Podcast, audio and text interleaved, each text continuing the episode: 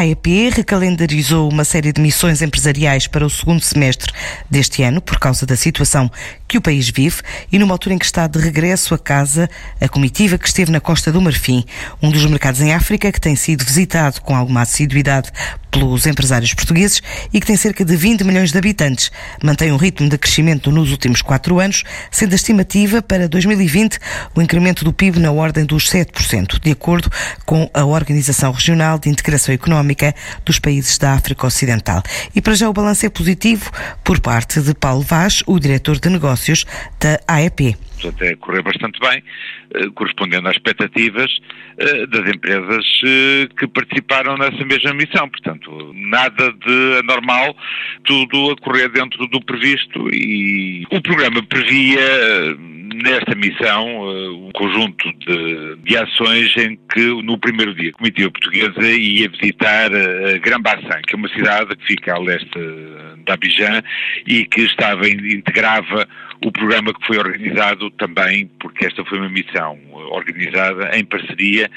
com eh, a Embaixada da Costa do Marfim aqui em Lisboa e uh, seria recebida, inclusivamente, essa comitiva pelo rei de Bassá. Portanto, isto tem aquelas particularidades, uh, este país tem algumas particularidades, ainda tem esta figura do rei de Bassá, que eu admito que seja mais, eu quase diria, uh, quase simbólica do que outra coisa, mas não deixa de ter um significado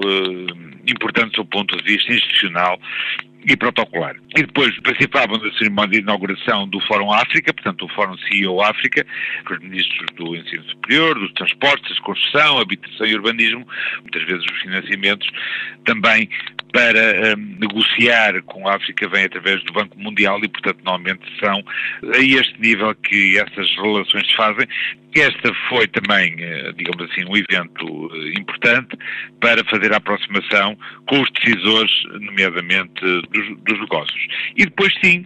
dedicados a reuniões business to business, portanto B2B, quer em Abidjan, quer em outras cidades, para uh, corresponder ao interesse individual de cada empresa na área da engenharia, das áreas das soluções termoplásticas para redes de infraestruturas, portanto, pedras naturais, indústria química, colchões e também rações e consultoria agroalimentar. Portanto, e, eh, naturalmente, seguimos com, com toda a atenção, eu quase diria eh, em permanência, o que está a suceder. Eh, para já as empresas também nos vão sinalizando que com este reagendamento mantenham interesse em participar nas ações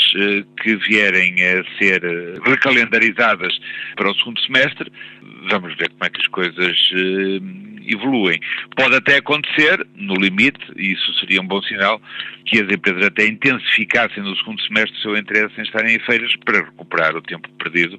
que de alguma maneira a situação que, que vivemos eh, está a colocar. Não é? Por enquanto, a AEP espera cumprir o novo calendário de missões reagendadas para o segundo semestre deste ano.